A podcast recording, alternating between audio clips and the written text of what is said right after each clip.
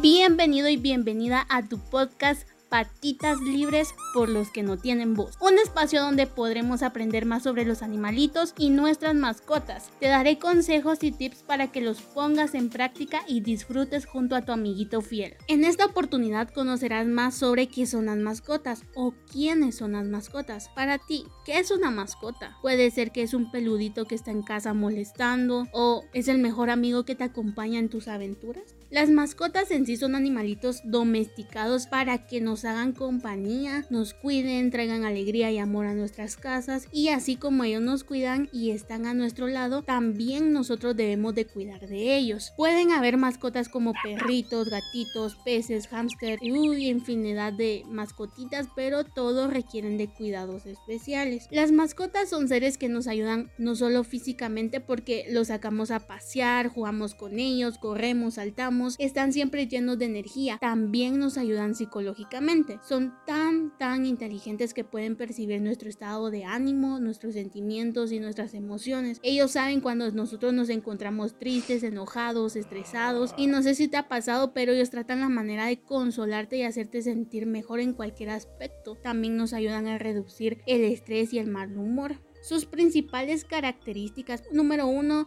los animalitos domesticados se vuelven dependientes de nosotros los humanos. Al ser para el hogar, ellos pierden ciertas capacidades naturales de sobrevivir solitos. También son sumisos y tiernos. No sé si te ha pasado que más de alguna vez ellos hacen una travesura y te enojas y cuando vas a buscar al culpable tienen una carita de asustados y son tan tiernos cuando hacen eso. De verdad que no tengo idea cómo lo hacen, pero es imposible enojarnos o regañarlos. También las mascotas se ligan a nosotros sentimentalmente como lo mencioné antes, ellos son tan inteligentes que nos perciben y saben cómo nos encontramos y también se adaptan a nuestras costumbres o a los hábitos que nosotros les imponemos. Por ejemplo, si te despertas a las 7 de la mañana, tu mascotita también lo va a hacer o a la hora de comer él también va a esperar a que le sirva su comida, son súper adaptables. Y la verdad que sin duda todas estas características son especiales y las mascotas son tan únicas que pueden ser alegres, tímidos, enojados, sociables, chistosos, pero los amamos con todo nuestro corazón y es tan lindo llegar a casa luego de un día largo, cansado, estresante y ellos siempre nos reciben con todo su amor, de verdad que ellos son tan únicos. Quiero que recuerdes que el amor por todas las criaturas vivientes es el más noble atributo del ser humano. Esto lo dijo Charles Darwin. Y es así como terminamos nuestra primera sección de este podcast, pero no te vayas porque seguimos con un tema muy importante que son las principales habilidades de un comunicador. Primero tenemos que saber qué es un comunicador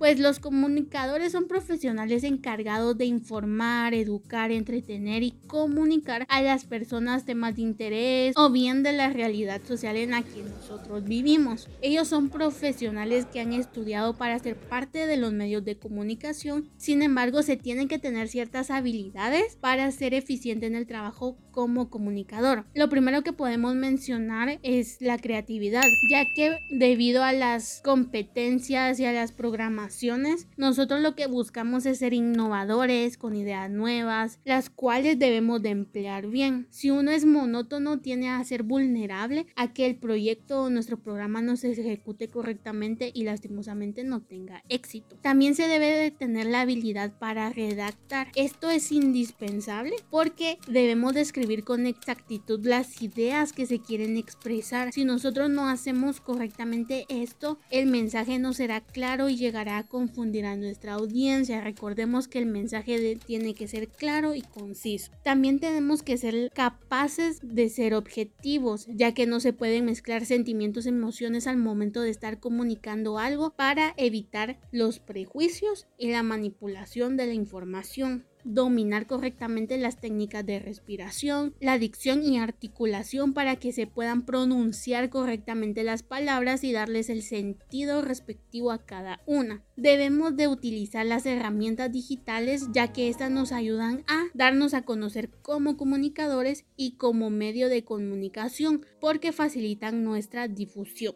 Y es así como llegamos al final de nuestro primer episodio. Recuerda escucharnos cada semana, no te pierdas cada uno de nuestros episodios porque se vienen cosas grandes. Hasta la próxima.